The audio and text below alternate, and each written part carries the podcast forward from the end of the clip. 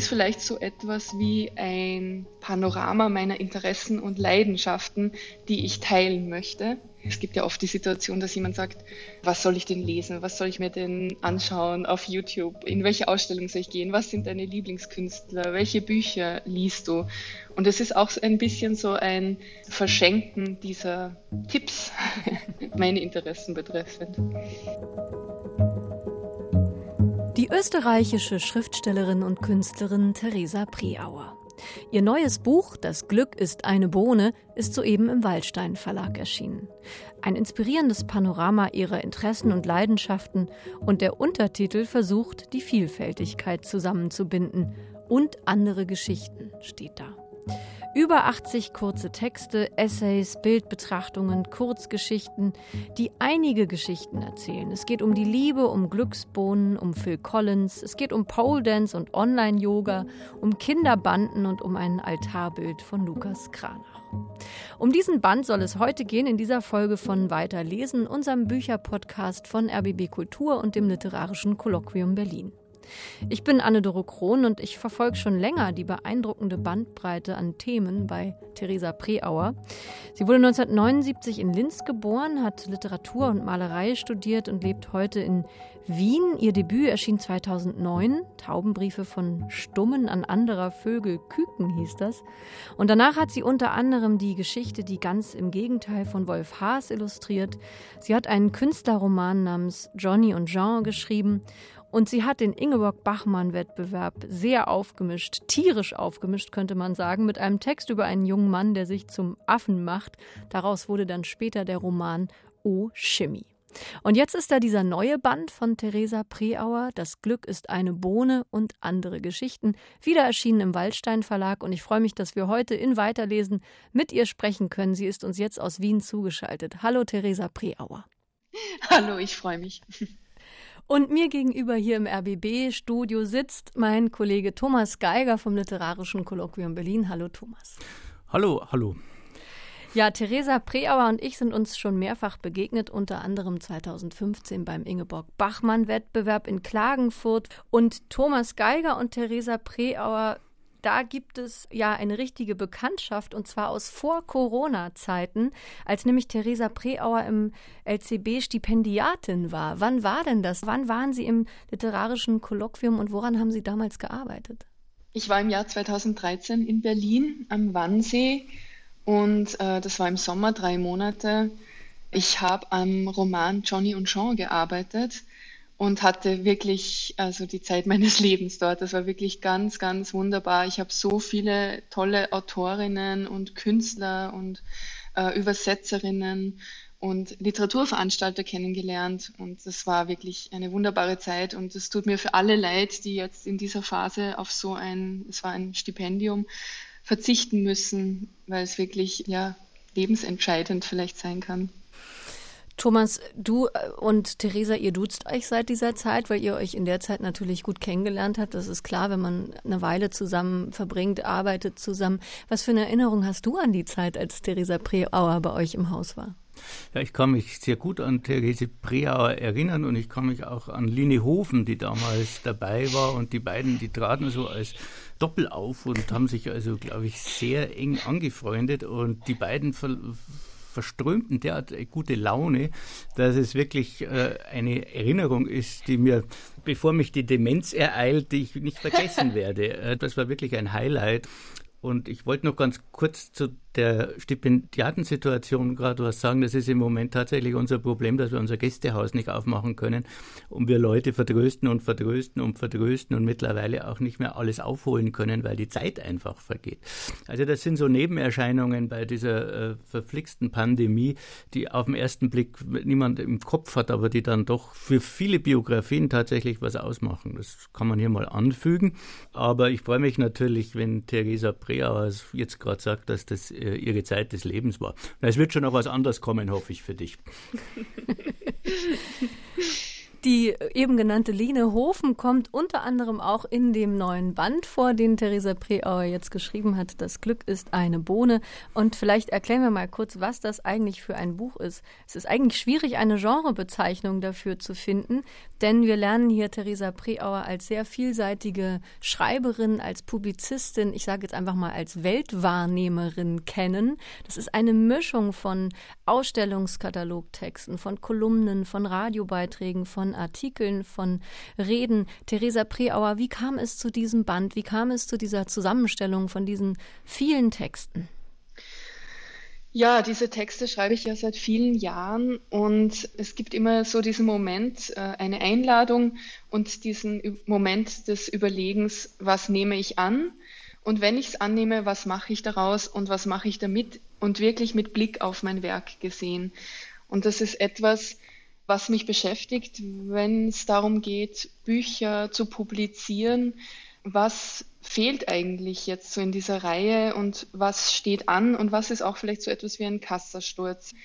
Ein Kassersturz meine Arbeit betreffend und meinen Weg betreffend und meine Interessen betreffend. Es sind Texte versammelt, die ich über die Jahre gesammelt habe, die teilweise publiziert sind, teilweise unpubliziert, teilweise nur akustisch gesprochen waren und das erste Mal jetzt schwarz auf weiß gedruckt sind. Es ist mir ganz wichtig, diese Texte für mich selbst in Erinnerung zu rufen und sie auch zugänglich zu machen und zu versammeln.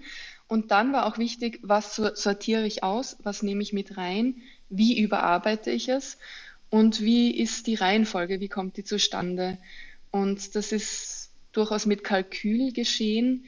Für mich ist es so, dass jeder Text auf den nächsten verweist, entweder inhaltlich, motivisch, es geht ganz stark um Themen wie Kindheit, aber auch Sport, Ausgehen, Musik, das Interesse an Mode, an äußeren Erscheinungen, an Videos aus dem Internet. Und diese Texte in diese Reihenfolge zu bringen, dass sich auch ein Bogen ergibt im besten Sinne und dass ein erster Glückstext auf einen letzten Glückstext dann auch trifft in diesem Band. Und es ist vielleicht so etwas wie ein Panorama meiner Interessen und Leidenschaften, die ich teilen möchte. Und es ist vielleicht auch so etwas, es gibt ja oft die Situation, dass jemand sagt, was soll ich denn lesen? Was soll ich mir denn anschauen auf YouTube? In welche Ausstellung soll ich gehen? Was sind deine Lieblingskünstler? Welche Bücher liest du? Und es ist auch ein bisschen so ein mh, mm, Verschenken dieser Tipps, meine Interessen betreffend. Ich habe mir auch Gedanken gemacht, was das eigentlich für ein Buch ist. Und natürlich ist hinten sind die Quellenvermerke und man weiß also, das ist ein, das ist eine Textsammlung, die über viele Jahre entstanden ist und die, die dann aber doch ganz deutlich gruppiert sind, sodass da eine eigene Lese- und Textbewegung entsteht. Und äh, es gibt Texte, die die Herkunft von Theresa im Mittelpunkt haben. Es gibt Texte, die sportliche äh, Aktivitäten, im Wesentlichen Skifahren und Snowboarden haben. Es geht um, was sie gerade schon gesagt hat, um ihre vielfältigen kulturellen Interessen. Ich habe mir als Stichwort Rezeptionsmaschine aufgeschrieben. Also die, die Autorin Preauer ist auch eine Rezeptionsmaschine, die, weiß Gott, sich nicht nur für Literatur interessiert, sondern weit darüber hinaus, nämlich über massenpopkulturelle Phänomene, genauso wie sie eben sagte, Mode oder eben die Kunst, die bildende Kunst. Sie ist bildende Künstlerin. Sie hat da studiert und das fand ich äh, als etwas, ja, dann doch 20 Jahre älterer ganz entscheidend und spannend, wo es da Deckungen gibt und wo es keine Deckungen gibt. Und von daher ist das wirklich auch so ein, so ein Überblick über das, was uns heute beschäftigt. Und von daher ist es eine Zeitsonde. Das finde ich auf jeden Fall eine sehr gute Beschreibung. Es ist auf jeden Fall ein wilder Ritt durch sehr, sehr viele Phänomene unserer Gegenwart, aber auch unserer Vergangenheit. Und Thomas, du hast gerade schon das Register genannt. Allein das zur Hand zu nehmen. Also bei diesem Buch darf man ruhig mal empfehlen, dass man ganz hinten anfangen darf mit dem Register. Denn dieses Register durchzuschauen, das ist auf jeden Fall sehr verheißungsvoll. Da tauchen nämlich alle möglichen Namen aus der Hoch, aus der Popkultur auf, aus allen möglichen Disziplinen. Gustav Klimt, Berthold Brecht, Fischli Weiß, Kurt Cobain, die Band Deichkind, Ludwig Wittgenstein, Thomas Mann, Madonna, Audrey Hepburn und so weiter. Und allein dieses Register, finde ich, zeigt schon sehr, sehr gut, mit was für einer großen Bandbreite an Themen, an Persönlichkeiten, an Personen wir es hier zu tun haben. Theresa Prior, Sie haben vorhin schon gesagt, es war nicht einfach, die richtige Reihenfolge zu finden. Wie sind Sie denn dann vorgegangen? Haben Sie tatsächlich sich dann Themen vorgenommen, gesagt, ich tue jetzt alle Kindheitstexte zusammen und alle, die mit Musikvideos zu tun haben oder alle, die mit Kunst zu tun haben? Hinten sind auch alle Museen aufgeführt, die in diesem Band vorkommen. Wie sind Sie da vorgegangen bei der Auswahl? Ja, einerseits einmal so, wie Sie das beschreiben. Andererseits auch kleinere Motive vielleicht betreffend oder auch stilistische Nähen und äh, Verwandtschaften in Texten. Die Texte sind schon, äh, ich denke, man erkennt die Handschrift und den Stil einer Autorin. Das müssen vielleicht andere noch beurteilen. Aber sie zeigen doch auch so unterschiedliche auch Stimmungslagen und unterschiedliche auch literarische Ansätze. Es sind zum Beispiel sehr viele Erinnerungstexte dabei. Das ist untypisch für meine publizierte Literatur. Die ist schon sehr stark von Erfindung und Fiktion geprägt. In den knapperen Prosatexten gönne ich mir sozusagen mehr die persönliche autobiografische Erinnerung auch. Das hat sehr viel mit der eigenen Kindheit und der Jugend zu tun und manchmal auch konterkariert durch ein Einbrechen der äußeren Welt, der Welt der Stars oder der Welt des Plakativen und wirklich der Plakatbögen aus den Magazinen, die kommen auf einmal so auf Besuch in den Vorgarten meines Elternhauses auf dem Lande oder Phil Collins kommt als Gast zum Snowboarden zu mir nach St. Johann im Pongau. Ich erzähle da etwas, was mir passiert ist oder was heißt passiert, was ich betrieben habe. Ich war Snowboarderin und Rennfahrerin äh, in meiner Jugend und Snowboardlehrerin. Da kann ich aus der Erfahrung sprechen. Und ob dann Phil Collins äh, wirklich Gast war bei mir oder nicht, das ähm, kann man vielleicht im Verlauf des Lesens herausfinden. man kann es vielleicht nicht entscheiden. Und das sind vielleicht einerseits eben diese auch stilistischen, motivischen Handreichungen, die da passieren. Ein Text gibt dem Nächsten die Hand, so meine ich das. Es ist auch für mich, genau, Sie haben ja vorher auch gesagt, die Genrebezeichnung Geschichtenbuch, das hat es für mich tatsächlich am ehesten getroffen.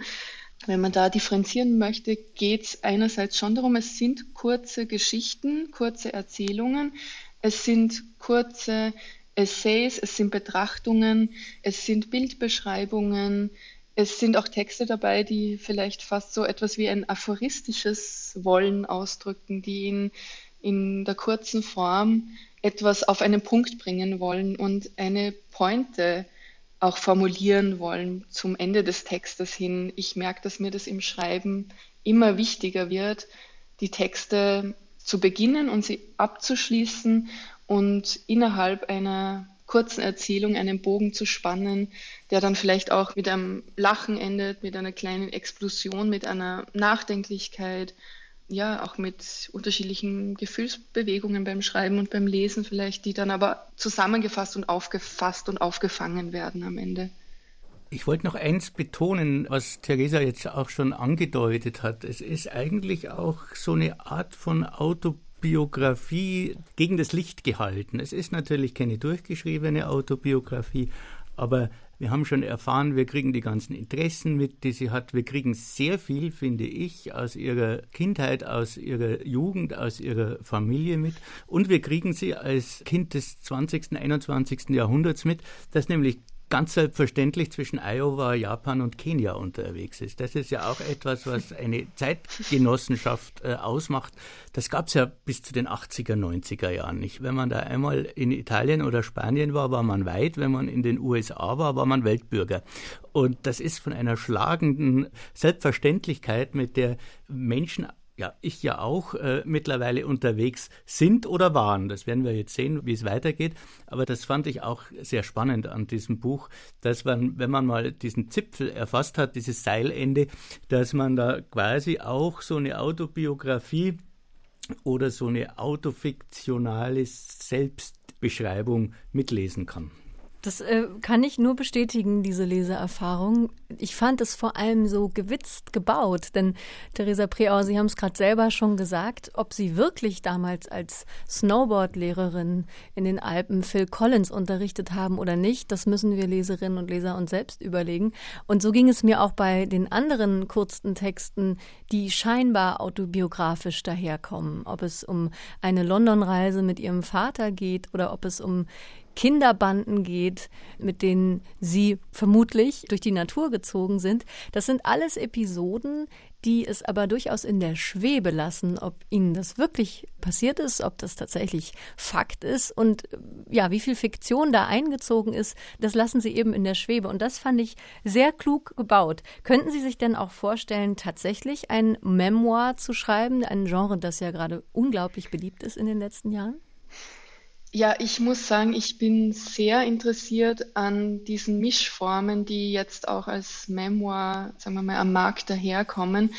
Und zwar Mischformen wie zum Beispiel Maggie Nelson, die Argonauten, die dann durchaus auch Essayistisches hineinbringt in ihre sehr persönlichen, tagebuchartigen Textstellen und gleichzeitig auch etwas zusammenbringt. Vielleicht ist es das, was mich auch bewegt, dieses immer wieder auch Suche und Wollen und Ausprobieren eines ja, theoretischen, analytischen, intellektuellen Denkens, aber bezogen auf die ja, eigene Biografie, auf die Dinge, die einen umgeben. Vielleicht auch sowas wie, ich habe schon mal gesagt, diesen Begriff Leidenschaften, vielleicht passt er auch wirklich. Was mich so oft interessiert, auf mein Schreiben bezogen und mein Betrachten sind ganz oft auch die Dinge, die ein Eigenleben entwickeln und vielleicht auch manchmal personifiziert in diesen Texten eine Rolle spielen. Vielleicht auch so die, die eigenen Interessen, und das passiert vielleicht in diesen Texten, die so Mischformen sind, die auch immer wieder zu speisen aus dieser theoretischen Lektüre. Es gibt ja auch ein Buch von mir, das Tierwerden, das ist das letzte, das erschienen ist beim Wallstein Verlag. Das war eigentlich so etwas wie die Nachhut zu diesem Chemie-Roman, in dem sich ein Junge in einen Affen verwandelt. Und dieser Vorgang und diese Phrase des Tierwerdens hat mich da interessiert und mich interessierte die Denkbewegung und dieses eigene, fast private Forschen dann. Und dann ist nicht privat in dem Moment, wo man es veröffentlicht und auch sich anmaßt als Autorin in einer literarischen Sprache über Themen, die sonst in Sachbüchern abgehandelt werden, zu sprechen und zu schreiben. Auf jeden Fall ist dieser Band sehr, sehr reichhaltig mit unter anderem philosophischen Überlegungen, die zum Beispiel anknüpfen an Tierwerden, den Essay, den Sie gerade erwähnt haben, Theresa Preauer 2018 erschienen. Es gibt aber auch dann wieder ganz ja, literarische, sehr erzählerische Passagen. Und ein Beispiel hören wir jetzt mal. Und zwar die Eingangsgeschichte aus diesem Band Das Glück ist eine Bohne und andere Geschichten. Die erste Geschichte heißt Der Lauf der Dinge. Und das ist, ich glaube, das darf ich vorwegnehmen, ja, eine Art Boy Meets Girl Geschichte. genau. Der Lauf der Dinge. Der Lauf der Dinge im Leben zweier Menschen ist doch verdammt nochmal immer der gleiche. Sie treffen aufeinander, es kommt zur chemischen Reaktion unmittelbar und etwas dreht sich, etwas bewegt sich, etwas explodiert. Und wozu das Ganze? Ja, wozu das Ganze? Am Ende übrig bleiben Rauch und Nebel, als wäre eben der Teufel durchs Szenenbild spaziert. Wenn man dann die Schwarzblende einsetzt, ist das beinahe eine Erlösung. Die meisten Filme enden mit einer Schwarzblende. Und das bedeutet schlicht, dass das letzte Bild mit einem harten Schnitt abtritt und mit dem darauffolgenden schwarzen Bild schon der Nachspann einsetzt. Rauch, Nebel, Schwarz und Ende. Das klingt so pessimistisch wie der Satz, den man so oft zu hören bekommt. Ihre Beziehung war von Anfang an zum Scheitern verurteilt. Eine Phrase, so oft und oft wiederholt, bis endlich, endlich ihre Richtigkeit unter Beweis gestellt sein wird. Ihre Beziehung war von Anfang an zum Scheitern verurteilt. Dabei werden so viele Fragen nicht gestellt. Wo genau ist der Anfang eigentlich gewesen? Wer urteilt und verurteilt? Und was ist Scheitern?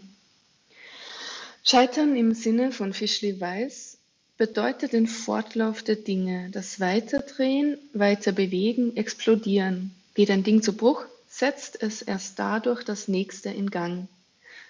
Das Scheitern, das von Anfang an zum Scheitern verurteilte, sagt Petra, die erste Hauptfigur in dieser Geschichte, ist bei Fischli Weiß paradoxerweise das Erfolgreiche, das den Stillstand nicht dulden will. Bei Fischli Weiß, sagt Petra, heißt Scheitern also gewinnen. Ah, sagt David, unsere zweite Hauptfigur, und mehr sagt er nicht denn er denkt jetzt über die erfolgreichen Menschen aus dem Fernsehen nach, die stets beteuern, wie wichtig das Scheitern sei für den Erfolg. Und dann denkt David daran, dass dort im Fernsehen niemals ein sogenannter obdachloser Alkoholiker sitzt, um von der Wichtigkeit des Scheiterns für sein Leben zu berichten. Und dieser Gedanke löst, wie der vorangegangene, einen weiteren Gedanken in Davids Kopf aus, der zur Frage führt, ob das Bild des gescheiterten Menschen schlechthin denn unbedingt immer der obdachlose Alkoholiker sein müsse. Es ist eine selbstkritische Frage, die durch Davids Kopf segelt, fliegt, eine Gedankenkette auslöst, ein Strohfeuer entfacht, wie denn überhaupt von einem gescheiterten Leben gesprochen werden könne, wo es seinen Anfang genommen hat und wie es enden wird. Ob es nicht ungerecht sei in Anbetracht des Wertes eines jeden Menschen und ob er, David, nicht, wenn er von einem Scheitern hier auf Erden sprechen wollen würde, statt von obdachlosen Alkoholikern, doch vielmehr von Mördern, Tyrannen und sogenannten menschenverachtenden Diktatoren sprechen müsse. Und weil das The Way Things Go eine Bar in Deutschland ist, würde David gleich mit dem menschenverachtendsten Diktator beginnen, der ihm einfällt, wieder einmal einfällt, würde er ja, würde er mit Petra, die nahe am Tresen vom The Way Things Go steht, jetzt derart grundlegend über das Scheitern sprechen wollen. Oder denkt David, wäre ein solches Gespräch an der Bar vom The Way Things Go ein pseudoradikales, ein pseudophilosophisches, ein pseudo-menschheitsgeschichtliches, unpassend für einen Anfang? Können wir uns die Anfänge denn aussuchen? David hat Petra im The Way Things Go kennengelernt. Da hat er noch gar nicht an den menschenverachtenden Diktator gedacht, da wollte er sich bloß einen Trink an der Bar bestellen. Endlich einmal im The Way Things Go, da muss David doch etwas Außergewöhnliches trinken. Und David hat, obwohl er lieber Bier getrunken hätte, einen Shooter bestellt, einen sogenannten Fireball. Immerhin ist Wodka drin, hat sich David gedacht, und ein Shooter macht einen nicht gleich zum obdachlosen Alkoholiker. Der Barkeeper hatte sich nicht nehmen lassen, David die Zusammensetzung des Fireballs zu erläutern, Laut Handlexikon der Getränke, dritte Auflage 1996, besteht der nämlich aus einem Viertelteil Wodka, einem Viertelteil Grenadinesirup und zwei Viertelteilen Zimtlikör. Und die richtige Zubereitung geht folgendermaßen, nämlich werden die Zutaten im Shaker kurz gemixt, dann in das Shotglas geseit, damit das eine explosive Mischung ergebe. Shot heißt Schuss, sagt der Barkeeper und lacht blöd. Da steht Petra schon dicht hinter David, von der dieser wiederum noch nicht wissen konnte, dass sie Petra heißt. Und Petra hat sich angestellt mit dem Ziel, den Barkeeper nach dem Handlexikon der Getränke, dritte Auflage 1996, zu fragen. David hat den fertig gemixten Shooter vom Barkeeper im Shotglas entgegengenommen, hat sich umgedreht. Petra ist weiter vor an den Tresen gegangen, David wollte noch einmal zurück, um die Serviette und das Glas mit den Nüsschen mit an seinen Stehtisch zu nehmen. In diesem Moment hat Petra sich wieder vom Tresen weg und ein wenig in Richtung Tanzfläche gedreht, um David Platz zu machen für seine Hand, die dann schon das Glas mit dem Fireball und das andere mit den Nüsschen gehalten hat. Und da sind sie dann natürlich sowas von zusammengestoßen, nicht mit den Köpfen, Gott sei Dank, aber doch so unglücklich, dass der Fireball aus dem Shotglas auf Petras T-Shirt gelandet ist, nämlich sämtlich. Es sind nur 3 Cl. Aber 3 Cl Grenadinesirup machen sich auf einem weißen T-Shirt doch sehr bemerkbar. Petra hat kurz gekreischt, der Barkeeper hat besorgt zu den beiden geguckt und dann den Kopf geschüttelt und vielleicht hat er da gedacht, das ist von Anfang an zum Scheitern verurteilt. Oder er hat gedacht, hm, das wird noch was mit den beiden. Aber der obdachlose Alkoholiker mit seinem Fireball hat es leider sowas von blöd angestellt. Barkeeper sehen natürlich sehr viel, wenn der Tag lang, die Nacht dunkel und die Bar, wenn auch diskret, beleuchtet ist. Und sie können sich ihren analytischen Reim auf das chemische Aufeinandertreffen zweier Menschen machen, aber alles sehen sie freilich auch nicht. Denn sie sind nicht zum Schauen in The Way Things Go, sondern zum Arbeiten. Sollte es jemals nichts zu arbeiten geben, gibt es aber viel zu schauen, denn eigentlich passiert in so einer Bar immer etwas. Sie ist wie ein kleiner Brandherd, wie ein Schmelztiegel, wie ein Kessel über dem Feuer. Und gibt es einmal sehr viel zu schauen, dann liegt es an den Barkeepern, ihren Gästen vor dem Nachhausewanken noch Aspirin und Kondome zu verkaufen. Wegen des sogenannten Zusatzverdienstes und wegen der sogenannten Kettenreaktion. Kater, Alkoholvergiftung, Geschlechtskrankheit, Schwangerschaft etc. etc. Welche Gefahr droht denn noch nach einem Abend im The Way Things Go Kater, Alkoholvergiftung, Geschlechtskrankheit, Schwangerschaft? Irgendein Scheitern droht immer, sagt der Barkeeper. Und er sagt es radikal, philosophisch, menschheitsgeschichtlich. Aber so weit sind wir nicht bei David und Petra. Mehr als ein Oh mein Gott, bringt David jetzt nicht über die Lippen. Und er denkt jetzt sofort daran, dass man erst Oh mein Gott sagt, seit es in den amerikanischen Serien, die deutsch synchronisiert werden, so häufig vorkommt. Im Deutschen, denkt David, hat man vielleicht mein Gott gesagt oder meine Güte, aber nie in dieser Abfolge von drei Wörtern Oh mein Gott. Aber jetzt fasst er sich wieder und sagt, Entschuldige, oh mein Gott. Die rote Grenadine ist eine große Katastrophe für Petras zuvor noch weißes T-Shirt aber bloß eine halb so große Katastrophe für Petra selbst. Denn, denkt sie jetzt, David, von dem sie ja noch gar nicht wissen kann, dass er David heißt, sieht doch ganz gut aus. Und er hat sich soeben für sein Missgeschick entschuldigt und schuld sind ja beide Gott am allerwenigsten. Also sagt Petra, Gott kann diesmal nichts dafür. Und David denkt, dass diese Frau ganz gut aussieht, auch mit dem roten Fleck auf dem weißen T-Shirt. Und dass Gott vielleicht doch etwas dafür kann, denn er hat ihn jetzt in ein Gespräch mit Petra verwickelt, deren Namen er noch nicht weiß. Und deshalb sagt er jetzt, es tut mir so leid, ich bin David. Petra lacht und sagt, ich bin Petra und hättest du deinen Saft nicht auf mein T-Shirt geleert, könntest du das jetzt auch auf meinem T-Shirt lesen. Schöner Name, sagt David jetzt, obwohl er den Namen nicht schön findet, sondern Petras Augen. Petras Augen lachen und sie sagt, schönes T-Shirt. Und David sagt noch einmal, oh mein Gott, weil er denkt, Petra sagt schönes T-Shirt im Sinne von schöne Bescherung, aber er nimmt sich trotzdem vor, ab jetzt nicht mehr oh mein Gott zu sagen. Gott hat die Dinge nur angeordnet und aufgebaut, sagt Petra jetzt. Für das Umfallen, Anschütten, Explodieren danach kann er nichts. David fragt sich jetzt, ob er es bei Petra mit einer sogenannten strenggläubigen Christin zu tun habe, aber dann sieht er, dass sie weiterhin lacht, während sie über den Lauf der Dinge spricht. Und David hat auch nichts gegen strenggläubige Christinnen, nur würde es schwierig werden, wie man so sagt, bis zur Ehe abzuwarten.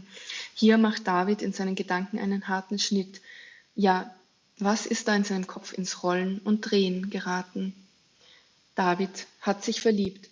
David hat sich verliebt. Das sieht der Barkeeper, das sieht die Kellnerin, das sieht sogar der DJ von seinem DJ-Pult aus. Und er legt jetzt eine Nummer auf, My Heart is on Fire.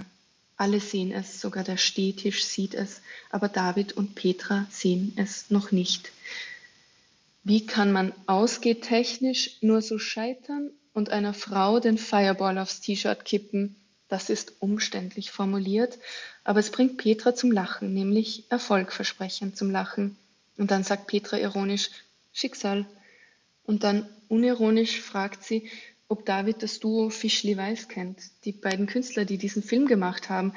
David guckt wissend, aber er ist unwissend. Das kann sogar der Barkeeper sehen, während er mit seinem dicken Pinsel Asche aus den Bechern bürstet in einen schwarzen Müllsack hinein. Ein Stummel glost noch und der Barkeeper tritt gegen den Müllsack, bis das kleine Glutnest erlischt. Dann redet Petra über Fischli Weiß, verkleidet als Panda-Bär und Ratte. Dann über ihre Wurstarbeiten aus den 80er Jahren und dann über den Stein auf einem anderen Stein als eine der letzten gemeinsamen Arbeiten der beiden. Findet mich das Glück, sagt sie dann, aber David kennt auch diese Arbeit von Fischli Weiß nicht. Deshalb hört er es als Frage an ihn gerichtet. Findet mich das Glück? Und deshalb sagt er, ohne nachzudenken, zu Petra, ich glaube, es findet dich. Und dann lacht Petra. Und jetzt spürt auch sie, wie der Fireball durch ihre Gedanken rollt und wie er über das Blut direkt ins Herz gekullert und gekugelt ist und dort eine Reaktion nach der anderen auslöst, wie der Feuerball aus dem Film von Fischli Weiß, der wie ein brennender Komet um eine Stange rotierend zu Boden fliegt, etwa in der Mitte des Films, während die Kamera ruhig abwartet, aber auch rechtzeitig bei jedem neuen Spektakel zur Stelle ist.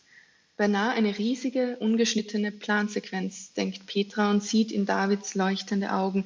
Und dann erzählt sie David, wie der Lauf der Dinge vollzogen wird, wie am Anfang ein schwarzer Müllsack sich dreht und auf einen Reifen fällt, wie eine Leiter eine Bahn hinabwandert, wie ein Säckchen sich eine Eisenstange hinunterdreht, wie eine Flasche rollt, wie sich Schaum bewegt, wie schwarze Flüssigkeit rinnt, wie es dampft, wie brennende Kerzen Schaum in Brand setzen, der wiederum eine Zündschnur entflammt, wie eine Blase wie aus Kaugummi oder ein Kondom sich füllt, wie ein Sessel steht nur auf zwei Beinen und kippt, wie langsam, langwierig eine Schüssel mit Wasser gefüllt wird, wie ein Teppich sich ausrollt, wie ein Plastikbecher gefüllt mit Lehm oder ähnlichem eine schiefe Platte in vielen Bögen hinunterrollt, wie Asche aus einem Eimer geschleudert wird wie ein Luftballon platzt und so einen Kartonring zu Boden fallen lässt, wie ein Rollwegelchen mit Kerze, obendran ein zweites Rollwegelchen mit Feuerwerksantrieb in Gang setzt,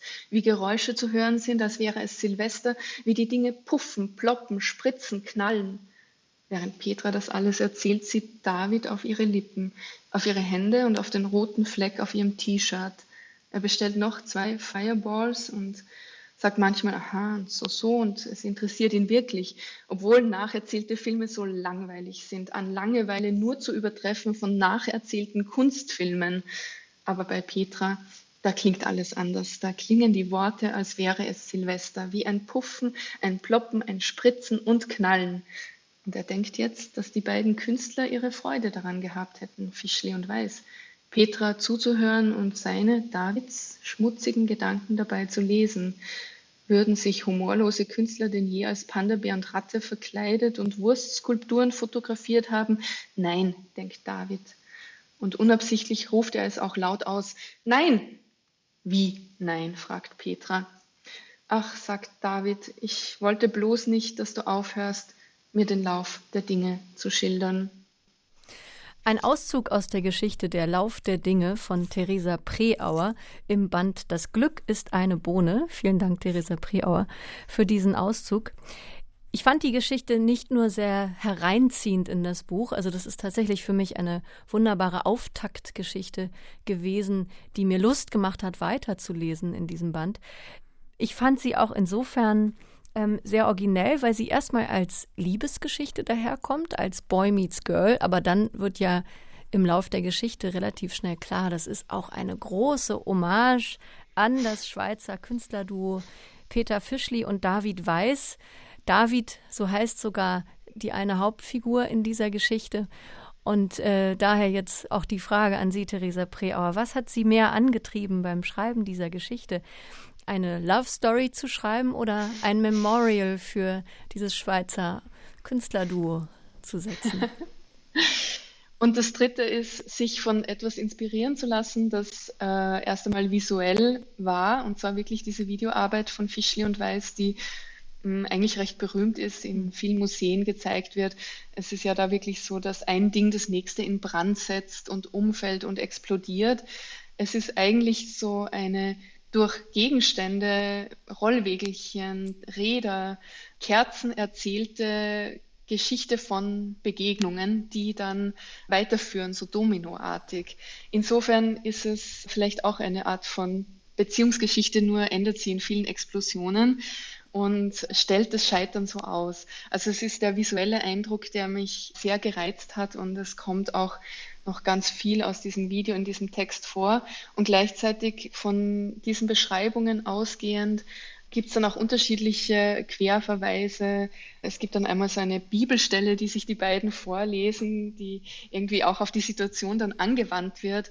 Da finde ich auch etwas, was mich selbst unterhält beim Schreiben, ist, dass wenn so eben diese großen Worte und diese, sagen wir mal, in, im Fall der Bibel ist es ja eine Poesie, die sich über die Jahrtausende jetzt überliefert hat, wenn die dann auf so eine kleine Situation trifft, aber eben doch eine menschliche. Also die großen Worte sind ja für die kleinen Situationen geschaffen und vielleicht umgekehrt. Oder das ist so dieses Wechselspiel, das mich immer wieder reizt im Schreiben. Es ist dann auch oft in meinen Texten eine Literatur, die aus oder ein Text, der aus Wortwitzen geboren ist, aus Reimen, aus diesen einfach Spielen auch mit der Sprache, mit diesem Titel Der Lauf der Dinge, das dann zu einer Bar wird, The Way Things Go, und dann läuft noch äh, daneben irgendwie so die Erklärung ab, wie eigentlich Filmschnitt funktioniert und Schwarzblenden. Und es sind auch blöde Witze, die ich mir erlaube und die mich dann besonders erheitern, so dass, wie gesagt, David Fischli und Peter weiß, dass die dann David und Petra heißen. Das muss aber dann im Text gar nicht mehr so eine starke Rolle spüren, sondern die Figuren entwickeln dann ein Eigenleben, das aber immer wieder sagt, es ist auch ein zitathaftes Leben. Es ist auch etwas, was mit unserem Alltag, finde ich, stark zu tun hat, dass wir auch in Gesten und Satzbau teilen, agieren in vorgeformten Gesten mitunter auch. Und gerade in diesen Geschichten, wo so ein Star wie Britney Spears dann zu meiner Mutter auf Besuch zu Weihnachten kommt, eigentlich ist es eine ganz starke Klischeefigur für uns, eine Posterfigur. In ihrem realen Leben ist sie ein, ein Mensch, der auch aufs Klo geht und sich auch schneuzen muss. Aber was, was mich da so interessiert, diese Reibung, dass etwas, was wie eine eingeübte, starre Geste wirkt, dass das auf einmal beweglich wird durchs Schreiben und dass ein Klischee doch, sagen wir das Wort, berühren kann. Oder dass aus einer, das spielt auch eine Rolle in, in all diesen Beschreibungen von seltsamen TV-Serien und, und Videos, die es ja auch im Text gibt, dass auch aus so etwas abgeschmackten, gekünstelten, aus Reality-TV wenn das einbricht in einem kurzen, unbeobachteten und für uns dann doch beobachtbaren Moment, dass daraus auch Berührung entsteht, ein wahres Gefühl oder dass in einer Situation auf einmal etwas, das gekehrt wird, so seine melancholische Seite auch zeigt.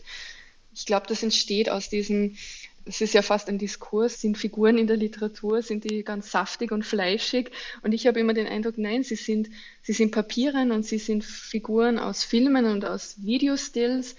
Aber wenn sie aufeinandertreffen in der Sprache und in der Literatur, dann sind die innerhalb der Literatur so, dass sie mir nahe kommen können.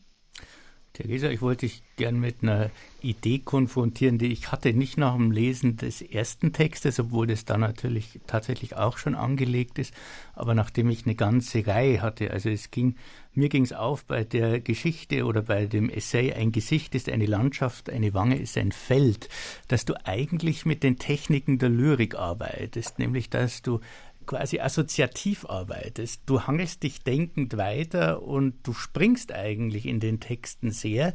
In der Lyrik ist es manchmal ein bisschen knapper und es ist manchmal ein bisschen schwerer zu verstehen. Aber so die Welt, die du schilderst, ist eine, die so eigentlich wirklich nur äh, bei Theresa Preauer vorkommt. Und das fiel mir auch deswegen auf, weil ich schon immer mal den Gedanken habe, dass Lyriker häufig Essayisten sind und selten Romane schreiben. Hans Magnus Enzensberger ist ein Essayist, Urs Grünberg ist ein Essayist. Kannst du mit der Idee was anfangen oder bin ich da völlig auf dem Holzweg?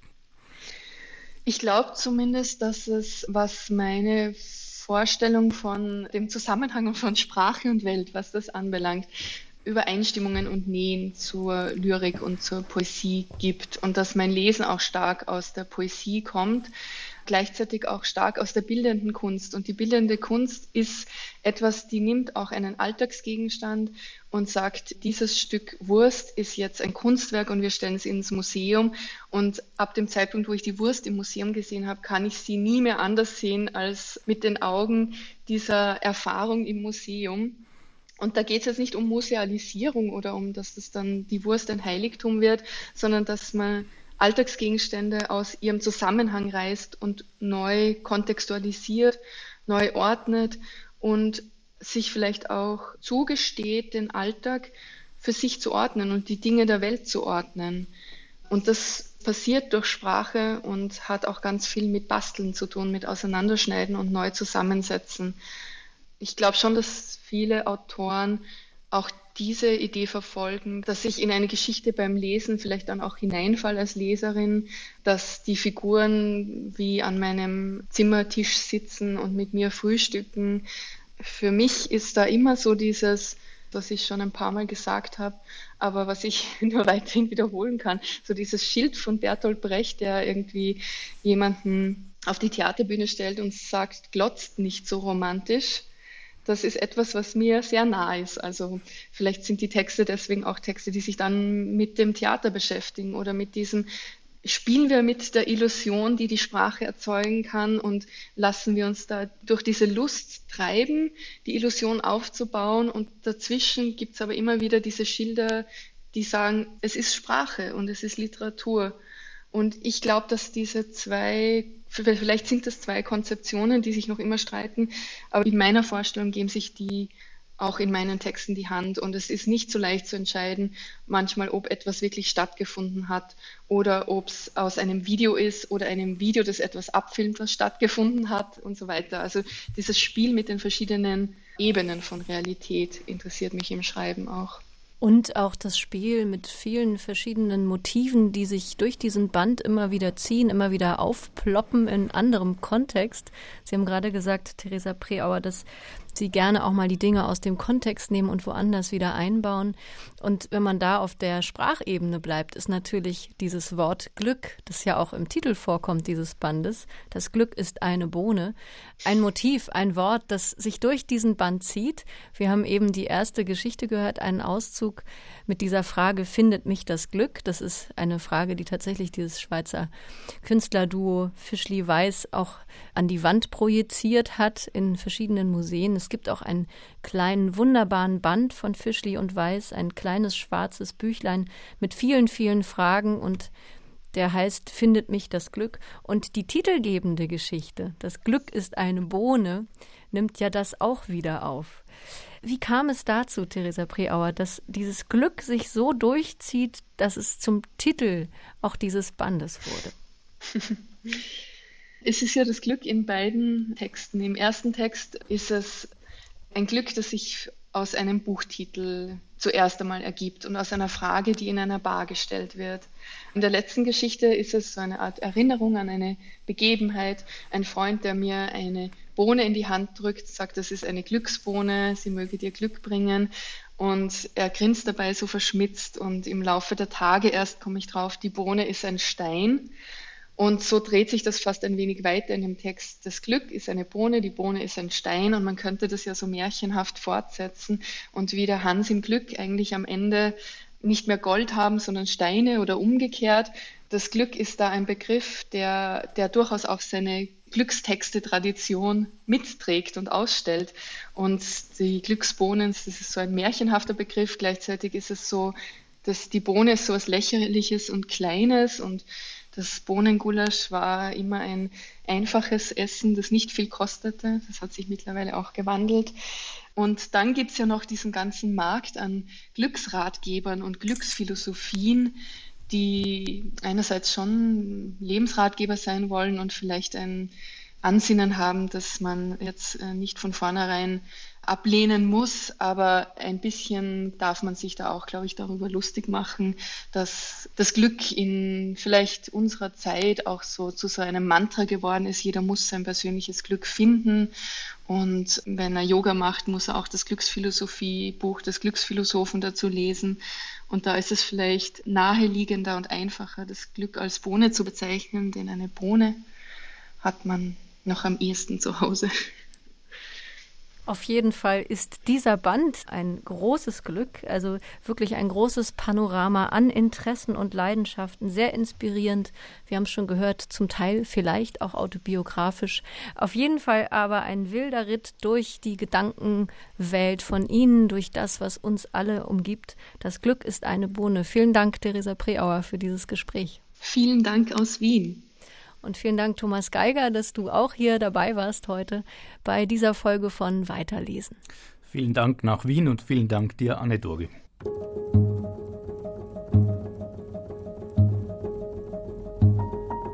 Theresa Preauers Band Das Glück ist eine Bohne und andere Geschichten ist im Waldstein Verlag erschienen, hat 312 Seiten und kostet 24 Euro. Die Autorin und Künstlerin hat den Band wie alle ihre Bücher wieder selbst gestaltet, in diesem Fall mit sechs Malereien im vorderen und hinteren Einband. In der nächsten Folge von Weiterlesen, unserer Kooperation von RBB Kultur und dem Literarischen Kolloquium Berlin, spricht meine Kollegin Nadine Kreuzzahler mit Sharon Dodua Otu über ihren Roman Adas Raum, der unter anderem aus der Perspektive einer Wand, eines Besens und eines Reisepasses erzählt. Ein Buch über vier Frauen und vier Epochen. Das war Weiterlesen für heute. Ich bin Anne-Doro Krohn und ich sage Tschüss, lesen Sie weiter.